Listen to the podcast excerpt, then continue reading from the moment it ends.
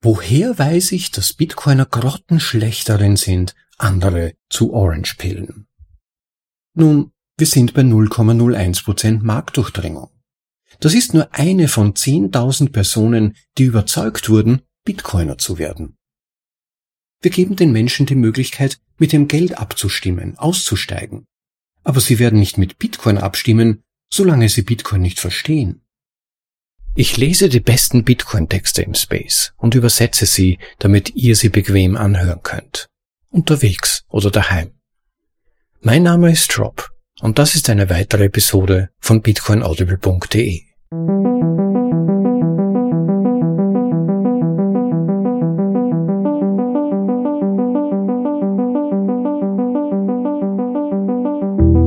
Willkommen zur Folge Nummer 83 von bitcoinaudible.de, dem Podcast mit den besten Artikeln aus dem Bitcoin Space, für euch in die deutsche Sprache übersetzt und danach vorgelesen zum bequemen Anhören, ob unterwegs oder daheim. Mitunter ist das Übersetzen wirklich harte Arbeit.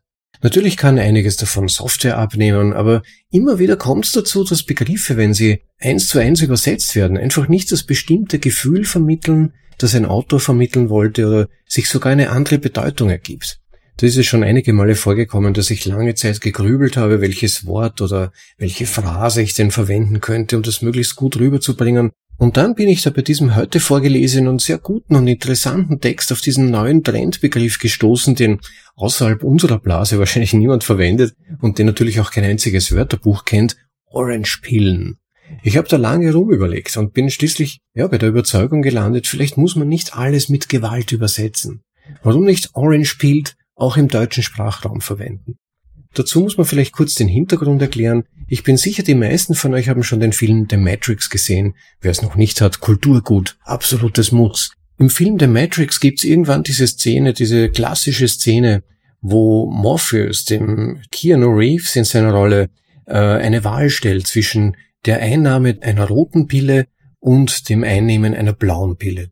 Wenn er die rote Pille einnehmen würde, würde das bedeuten, dass nichts so ist wie zuvor. Man erfährt eine neue Sicht auf die Realität. Und wenn er die blaue Pille einnehmen würde, dann würde das bedeuten, er bleibt in seinem zufriedenen Dämmerschlaf.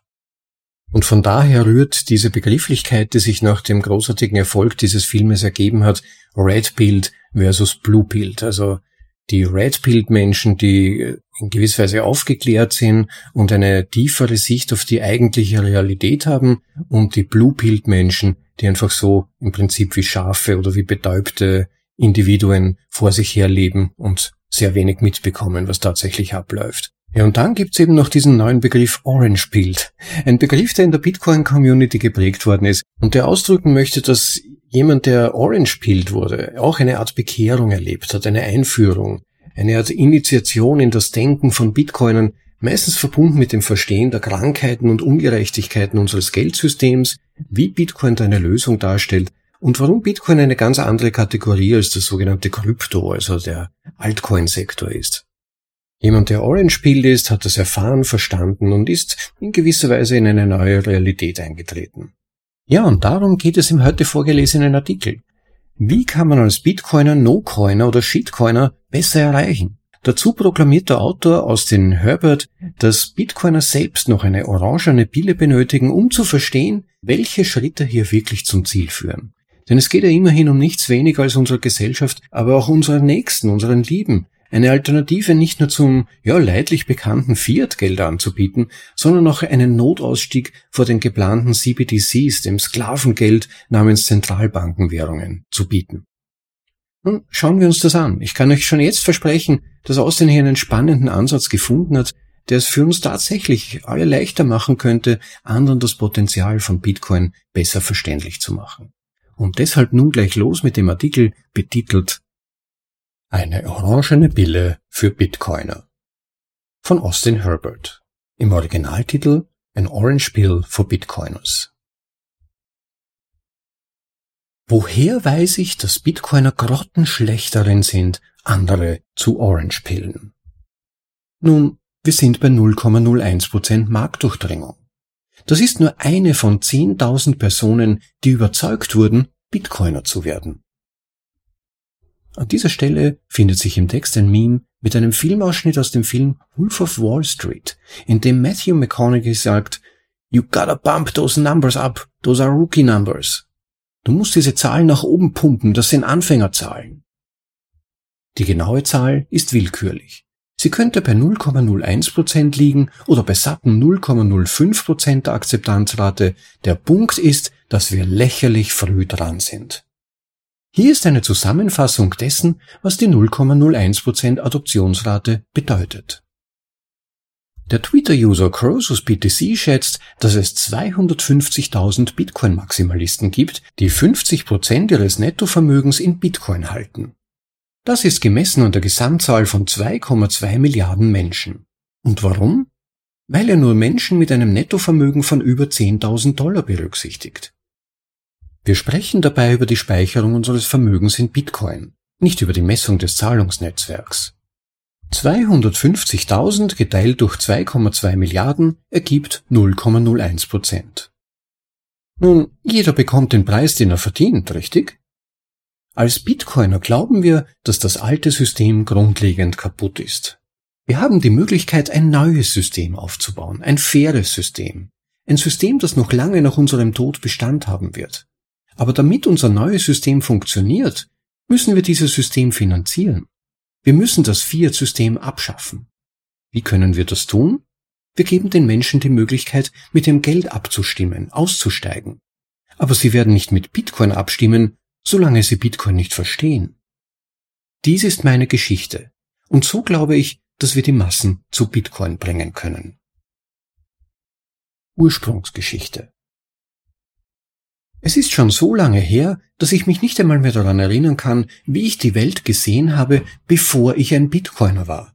Und das ist ein Problem. Das macht es mir extrem schwer, die Welt aus der Perspektive eines Nicht-Bitcoiners zu sehen. Für mich und für dich lässt sich alles auf Bitcoin zurückführen. Das ist offensichtlich. Und ich meine alles. Frag einfach meine Ex-Freundin. Klimakrise? Bitcoin fixt das. Inflationskrise? Bitcoin fixt das. Lebensmittelkrise? Bitcoin fixt das. Autoritärer Staat? Bitcoin fixt das. Shitcoin-Krise? Bitcoin fixt das. Ehrlich gesagt, wenn ich darüber nachdenke, kann ich den Moment, in dem ich die Fluchtgeschwindigkeit erreichte und abhob, nicht genau benennen. Es fühlt sich an, als hätte ich schon immer so gedacht. Wenn ich also nicht wieder aus dem Kaninchenbau herauskriechen kann, wohin gehe ich als nächstes? Ich versuche so vielen Menschen wie möglich von meiner Erleuchtung zu erzählen. Ich glaube tatsächlich, dass Bitcoin alles lösen kann. Und ich möchte, dass die Menschen, die mir am nächsten stehen, sehen, was ich sehe. Ich möchte nicht der Einzige sein, der in diesem blauen Ozean der Möglichkeiten segelt, nachdem dieses System zusammengebrochen ist. Aber das ist passiert. Erzwungene Bekehrung bzw. Force Pilling. Ich habe mit den Menschen angefangen, die mir am meisten am Herzen lagen. Meine Mutter, meine Schwester, meine besten Freunde und so weiter. Und bis zu einem gewissen Grad hat das auch funktioniert. Das nenne ich erzwungene Bekehrung bzw. Force Pilling. Sie hörten mir zu, als ich ihnen Bitcoin anpries und investierten dann. Erst im Nachhinein wurde mir klar, dass sie Geld investierten, weil sie mir vertrauten, dass ich ihnen Geld verschaffen würde. Einige dieser erzwungenen Bekehrungen haben die Menschen um mich herum tatsächlich dazu gebracht, die Fluchtgeschwindigkeit zu erreichen, abzuheben und Teil der 0,01% zu werden. Aber das war definitiv eine Ausnahme. Und warum? Weil sie sich nicht um die Bewegung kümmern. Sie behandeln Bitcoin genauso wie alles andere in ihren Portfolios. Das ist der Grund, warum die Shitcoiner so viele Leute in ihre Token bekommen können. Sie forcepillen bzw. zwingen sie. Irgendein wirklich ausgepuffter, dreckiger Vermarkter gewinnt das Vertrauen dieser Person und verkauft ihr dann einen Opportunity Switch. Für den Laien bedeutet ein Opportunity Switch, das alte funktioniert nicht, mein neuer Weg schon. Für die besagte Person klingt es dann wie eine Gelegenheit, eine Menge Geld zu verdienen. Bei Bitcoin geht es nicht um Geld. Nun, beim Stock-to-Flow-Model von Plan B schon, aber das hat tatsächlich funktioniert und genau das ist mein Punkt.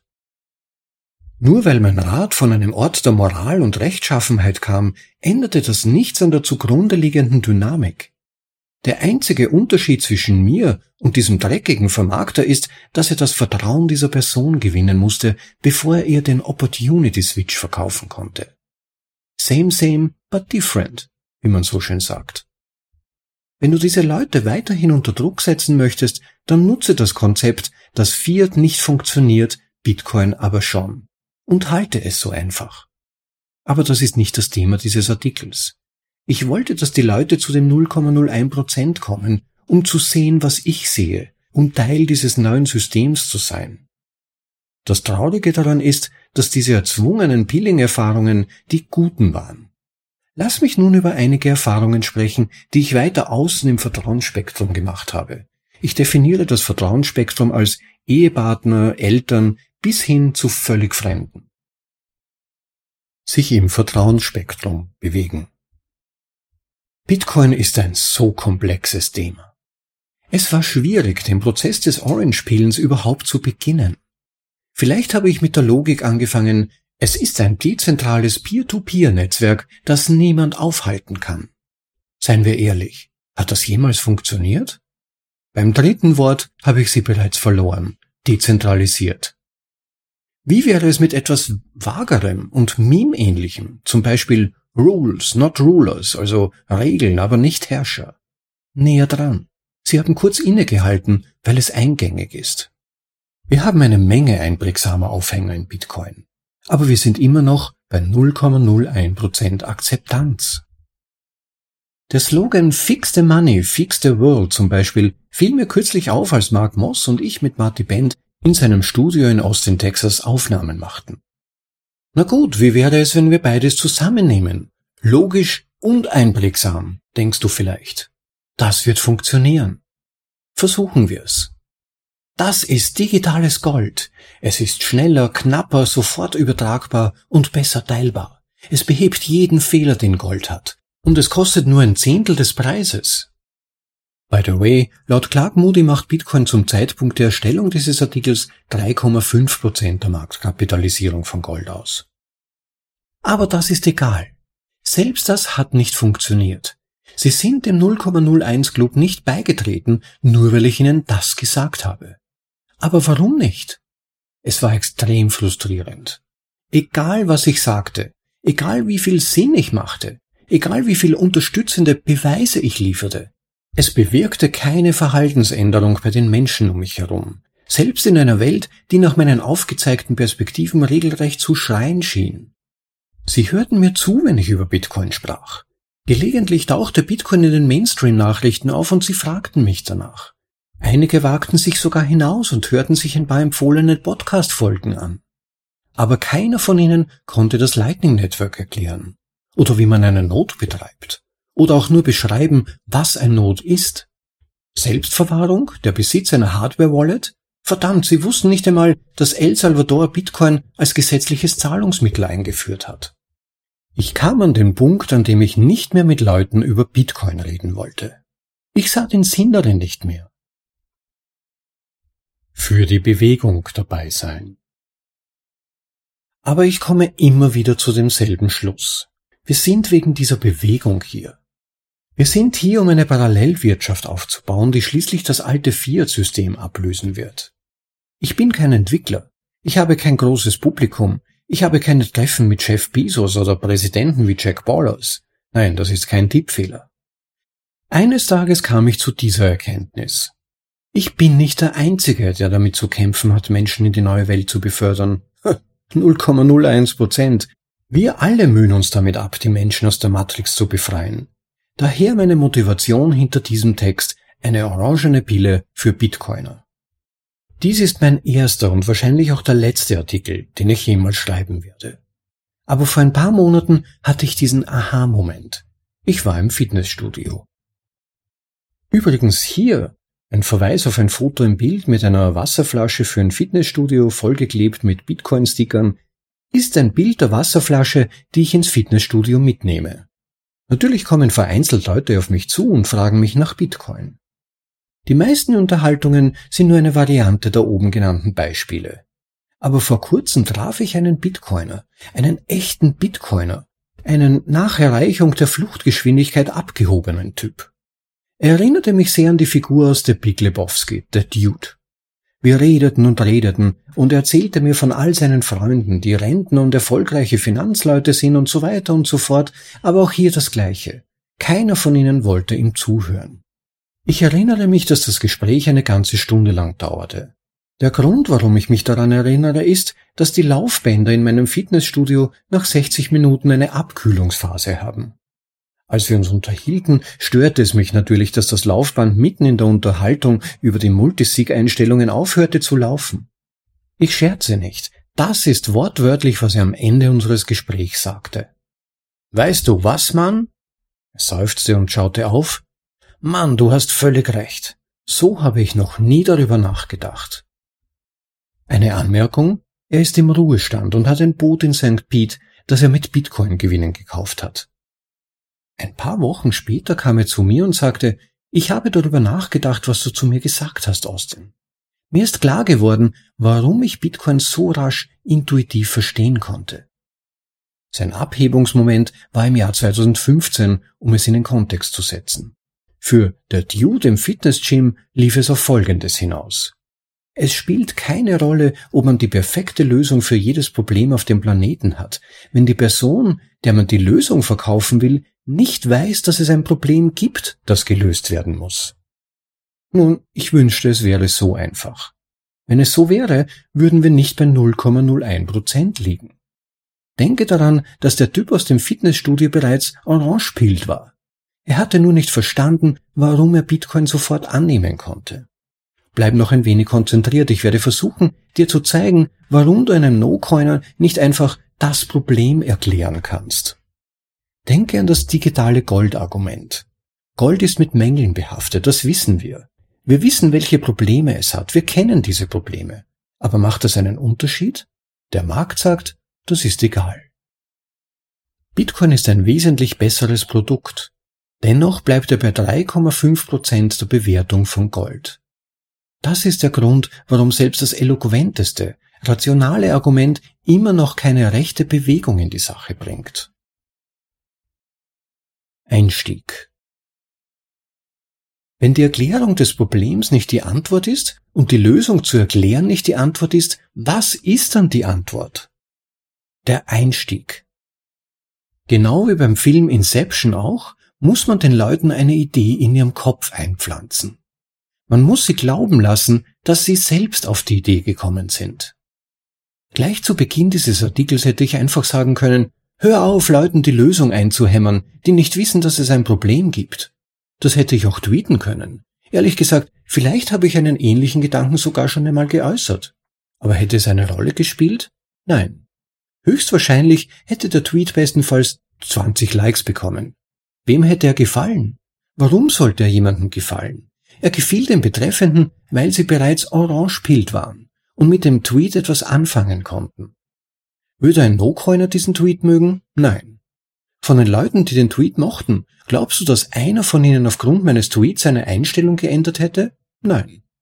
Wenn Michael Saylor selbst diesen Tweet getwittert und 20.000 Likes bekommen hätte, hätte das irgendetwas gelöst?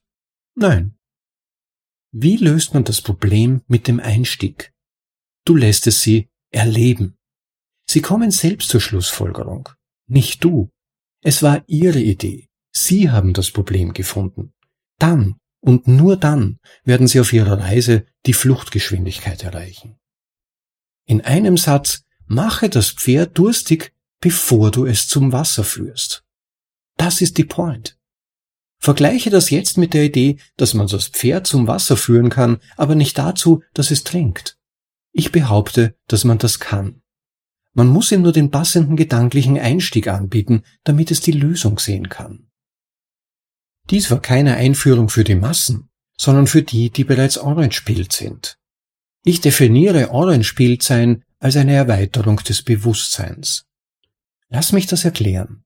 Ich habe diesen Artikel nicht damit begonnen zu sagen, Bitcoiner müssen X statt Y. Ich habe dir erzählt, was ich erlebt habe, mein Problem, wohlwissend, dass du höchstwahrscheinlich sehr ähnliche Erfahrungen gemacht hast. Meine Geschichte hat bei dir Gedanken über deine vergangenen Versuche ausgelöst. No-Coiner hören das Problem, sie verstehen das Problem, es ist nur nicht ihr Problem. Das Ziel war es, den Samen zu pflanzen, der eine Reaktion auslöst. Welche Saat habe ich gesät?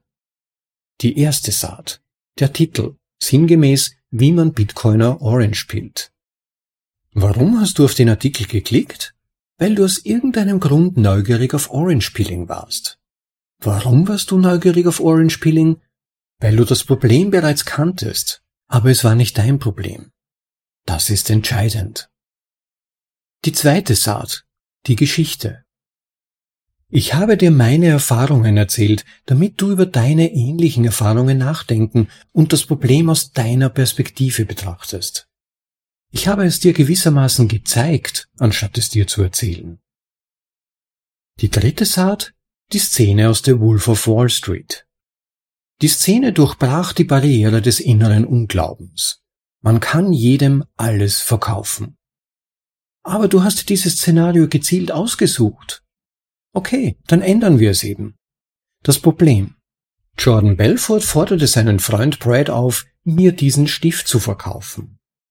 Was wäre, wenn Brad antworten würde, du wirst diesen Stift brauchen, wenn ich dich bitte, deinen Namen auf die Serviette hier zu schreiben.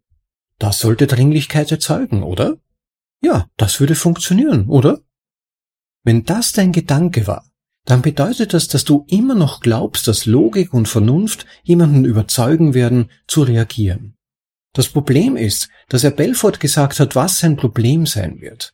Man kann jemandem nicht sagen, dass er ein Problem hat. Er muss das Problem selbst erleben.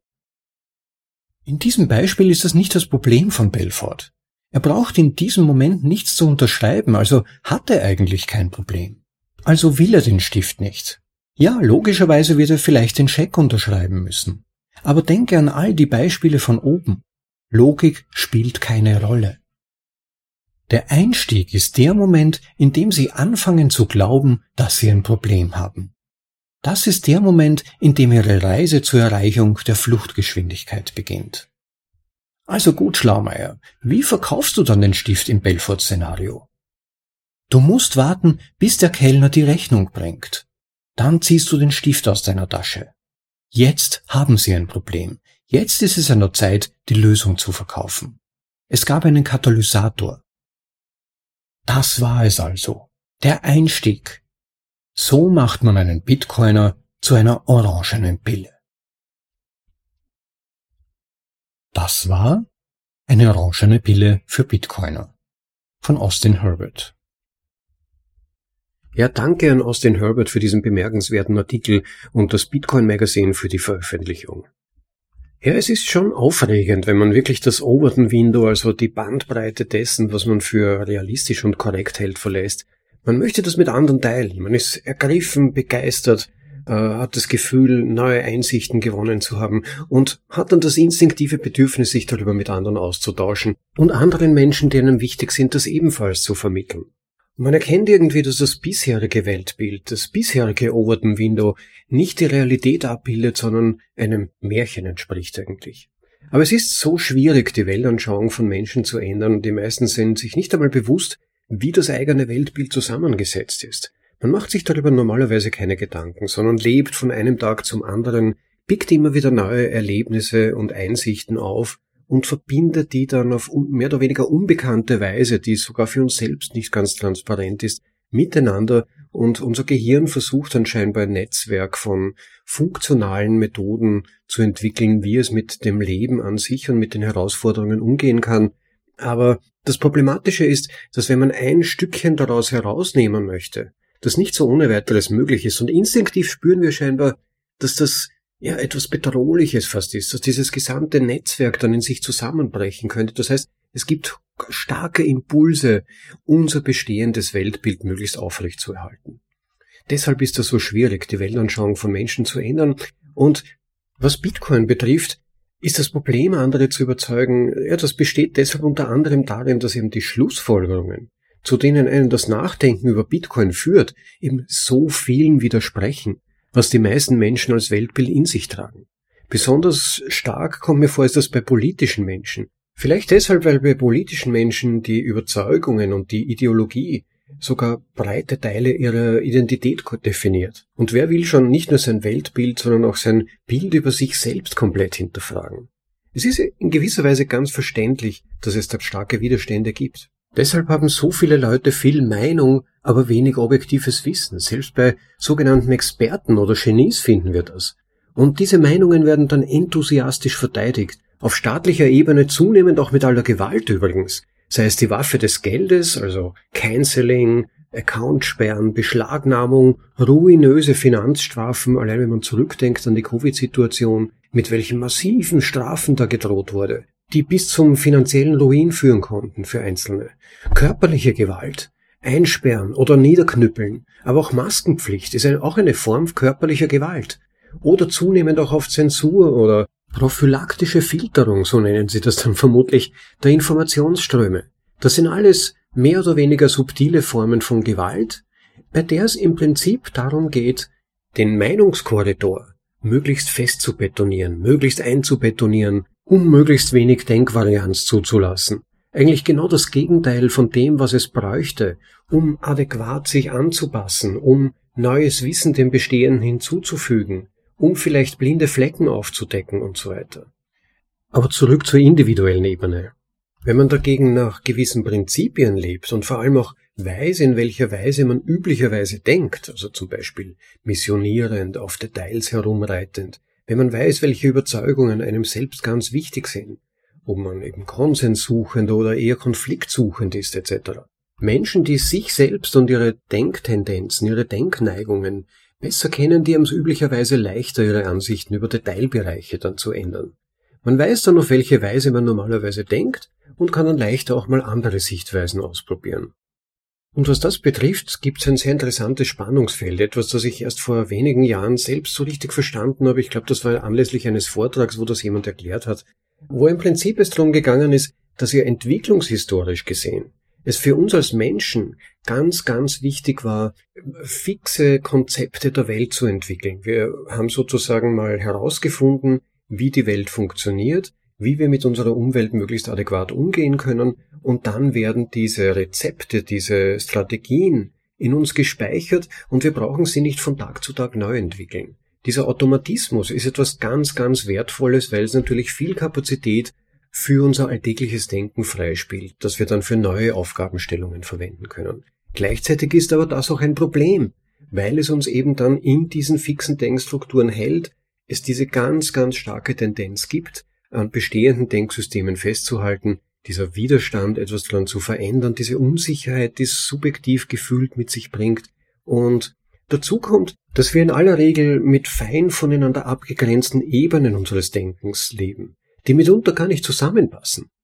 Ein wirklich ins Gesicht springendes Beispiel aus der jüngsten Vergangenheit beispielsweise bei Covid. Da hat vorher noch jeder gesagt, ja klar, die US-Regierung war in der Vergangenheit korrumpiert. Die hat die Öffentlichkeit zum Beispiel über Massenvernichtungswaffen im Irak belogen. Ich traue keinem dieser Politiker über den Weg. Aber hey, nun haben wir eine Ausnahmesituation. Es herrscht Pandemie. Und da müssen wir tun, was sie sagen. Und wer dem heute im Fernsehen verkündeten Narrativ widerspricht, ist ein gemeingefährlicher Verschwörungstheoretiker oder sogar Pst. Wenn jemand skeptisch ist, ob es gut ist, sich im Ukraine-Krieg zu involvieren, ist er vielleicht ein Russenfreund. Ja, natürlich, mir ist das Recht auf freie Meinungsäußerung ganz, ganz wichtig. Das ist ein Wert unserer westlichen Gesellschaft. Aber die Regierung soll Abteilungen einrichten, die gegen Missinformation kämpfen. Missinformation ist ganz gefährlich.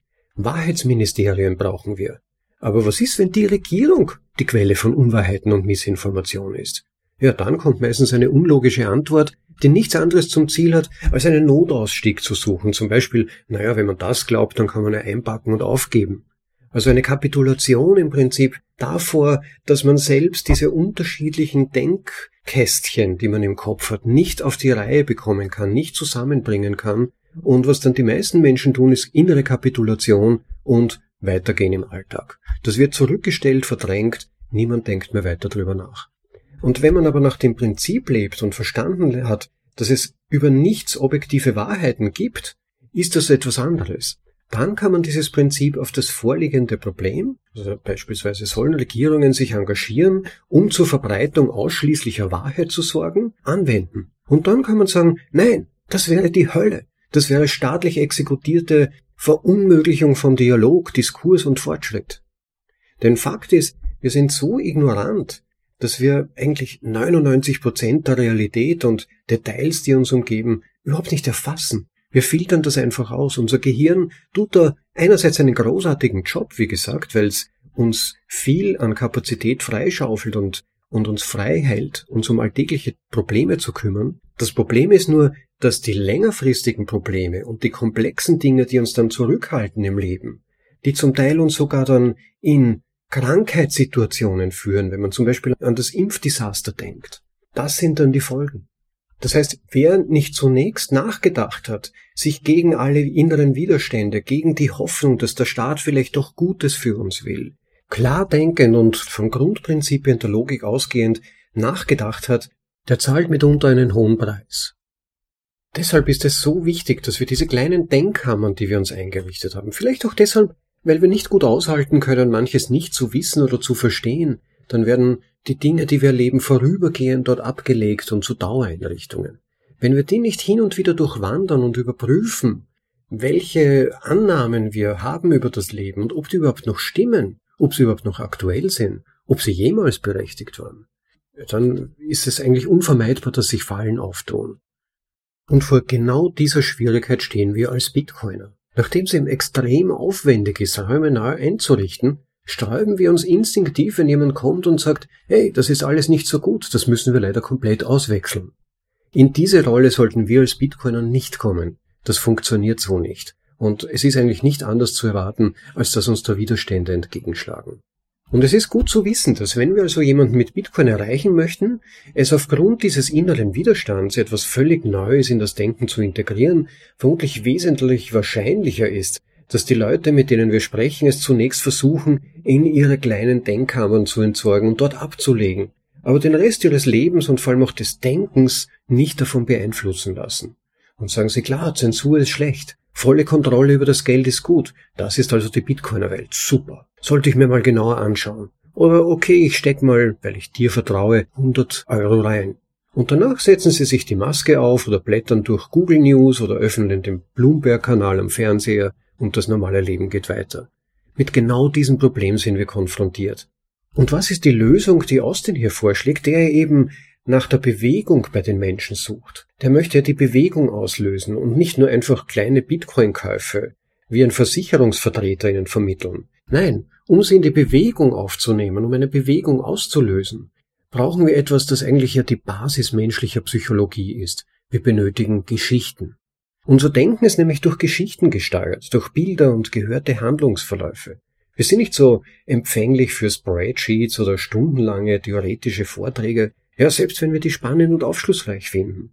Dann denken wir uns mitunter, oh wow, ist spannend. Und danach geht aber das reguläre Leben weiter. Sondern was uns beeindruckt, was uns wirklich beeindrucken kann, das sind Geschichten. So funktionieren wir. Vielleicht hat das mit unserer Geschichte zu tun, weil die alten, antiken Menschen einander Geschichten erzählt haben. Damals gab es ja gar keine Bücher, sondern Erfahrungen und Informationen wurden über Geschichten geteilt. Der Sinn von Geschichten ist, uns einen Hinweis darauf zu geben, wie wir die Welt und unser Leben besser so gestalten können, dass es uns dorthin bringt, wo wir hinkommen möchten. Wir versetzen uns in den Hauptdarsteller und spielen so gewisse Strategien durch.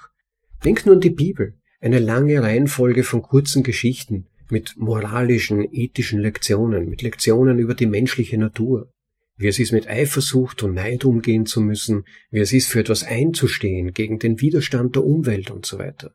Das sind die Geschichten, die uns ergreifen, und wir können Bezug herstellen, einen Bezug zu anderen Menschen, uns in sie hineinversetzen, an etwas andocken, das sie tun und das ihnen hilft, das hat Kraft.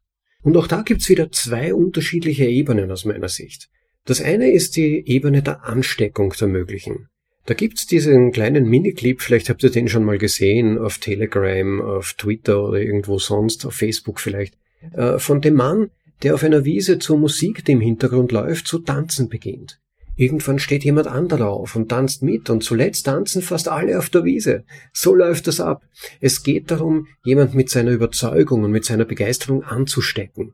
Und wenn er die zweite Person mittut, ist bereits ein Bann gebrochen. Das ist also ein Element, andere anzustecken. Die andere Person erlebt unseren Zustand, erlebt ihn hoffentlich als attraktiv, möchte er dann auch mit dabei sein.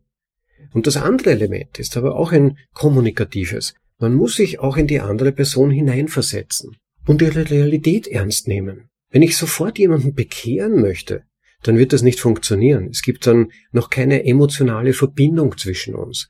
Weder verstehe ich die Position meines Gegenübers, noch versteht mein Gegenüber mich. Wir tauschen uns aus, rein sprachlich und auch nur auf intellektueller Ebene. Es gibt da keine Berührung, wenn ihr versteht, was ich meine. Berührung entsteht dann, wenn ich mich in die Situation der anderen Person hineinversetze und zum Beispiel Fragen stelle. Wie sind deine Pläne für den Fall, dass unser Geld aufhört zu existieren oder dir der Zugriff gesperrt werden würde von deiner Bank? Oder wie schützt du dich gegen Inflation eigentlich? Wie machst du das? Finde ich interessant. Und dann warten, es sich erklären lassen, weitere Fragen stellen. Es kann sein, dass das ein interessantes Gespräch wird und das Wort Bitcoin fällt gar nicht. Ihr sprecht über ein Problem. Ein Problem, das im Prinzip jeder hat auf die eine oder andere Weise und die Schwierigkeiten und Herausforderungen, die dieses Problem mit sich bringt.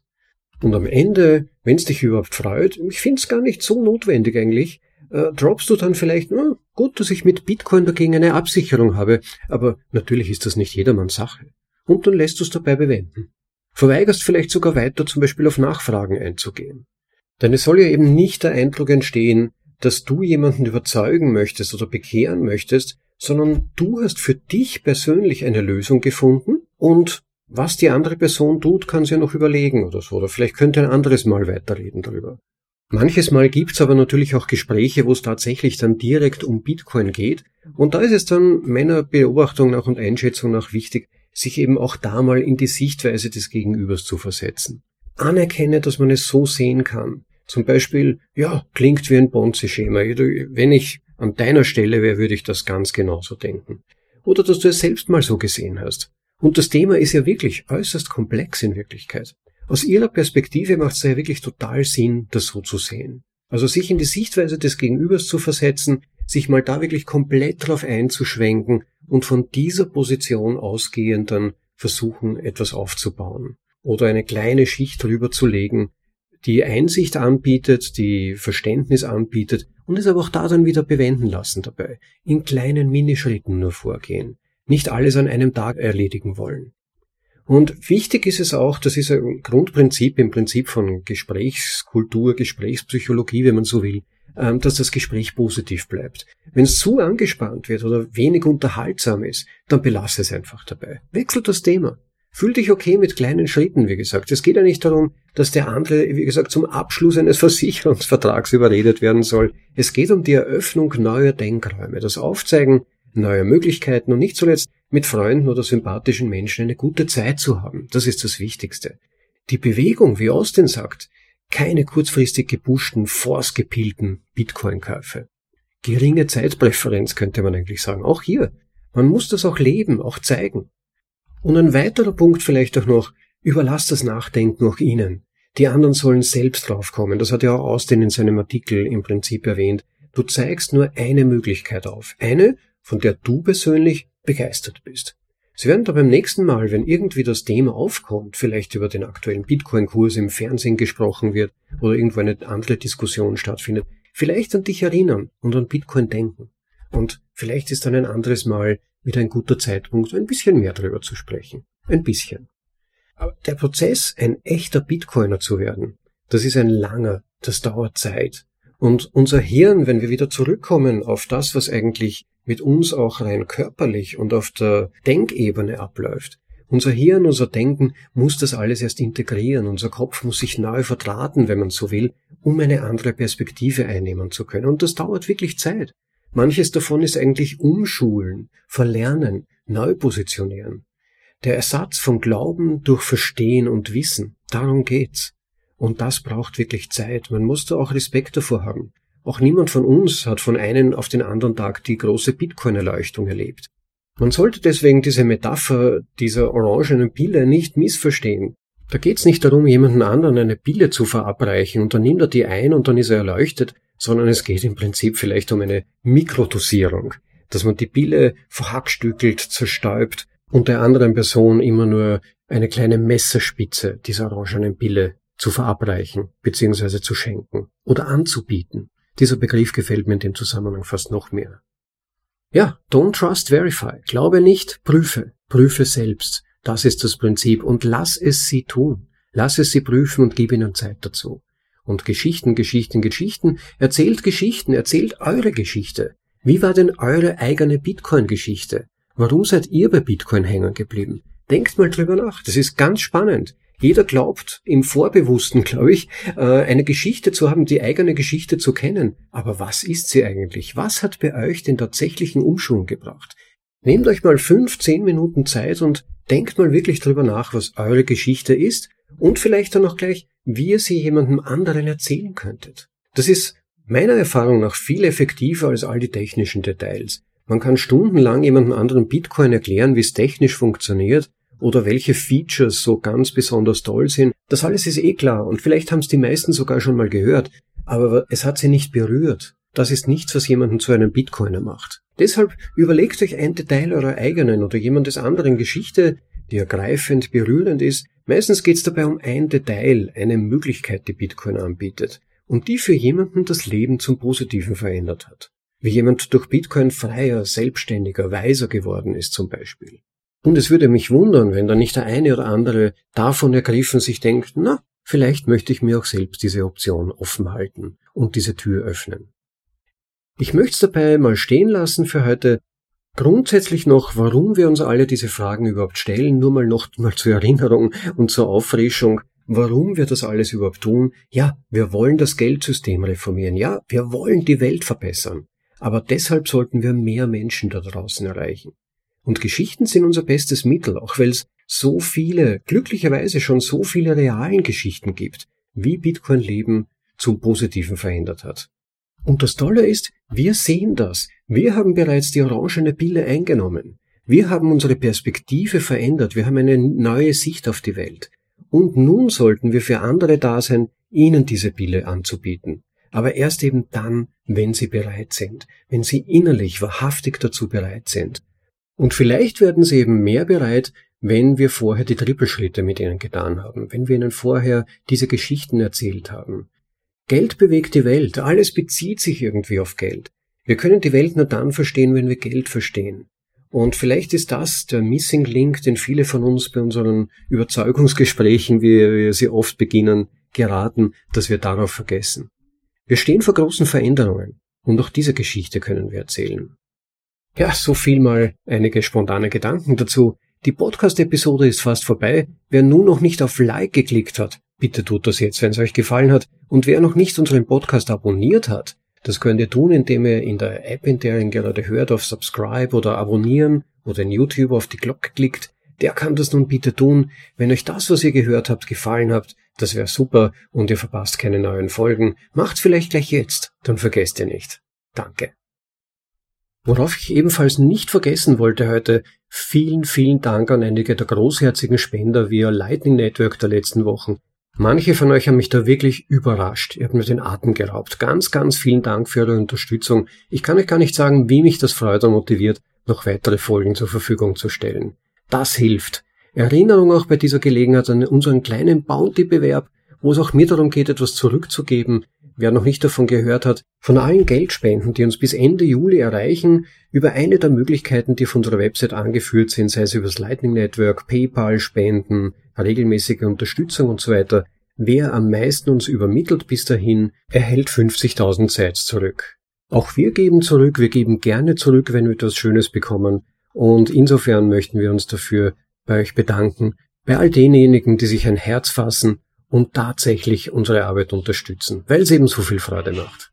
Value for Value. Auch nochmal ganz allgemein in die Runde hineingesagt, wenn euch dieser Podcast etwas bedeutet, überlegt euch, ob ihr auf irgendeine Weise etwas zurückgeben könnt. Das wäre wirklich ganz nett. Wir haben uns bewusst gegen kommerzielle Werbung entschieden, aber irgendwie sollte natürlich schon noch etwas zurückkommen. Allerdings möchte ich euch das überlassen. Schaut doch mal auf bitcoinaudible.de. Ganz unten gibt's einen Link mit dem Titel Unterstützung. Dort findet ihr eine Liste an mehr oder weniger einfachen Möglichkeiten. Schaut dort mal rein. Vielleicht ist auch für euch, für dich eine Möglichkeit dabei. Ans Herz legen möchte ich euch das Anhören unseres Podcasts mit den neuen Podcast 2.0 Apps wie Fountain, Castobot, Breeze. Ja, der Breeze Wallet, die kann auch Podcasts abspielen. Oder eine der anderen Podcast 2.0 Apps, denn dort könnt ihr auch direkt im Podcast selbst kleine Spenden oder Boosts schicken. Und das ist dann natürlich auch noch zusätzlich Motivation, auch natürlich, weil wir sehen, welche der Episoden euch ganz besonders gefallen. Und vergesst auch nicht, speziell auch bei der heutigen Episode, wenn ihr Ideen habt, wie ihr andere Menschen, No-Coiner, Shitcoiner, noch besser erreichen könnt, wenn ihr Erfahrungsberichte habt, teilt sie mit anderen, indem ihr sie als Kommentar unterhalb der Podcast-Episode postet, sei es auf YouTube oder direkt auf unserer Website. Das wäre ganz spannend, eure Erfahrungen zu lesen. Vielleicht profitieren wir als gesamte Community davon. Und damit lasse ich es für heute mal dabei stehen. Ich hoffe, es geht euch gut, ihr genießt den Tag, genießt das Leben, Leute, und bis zum nächsten Mal. Ciao, euer Rob.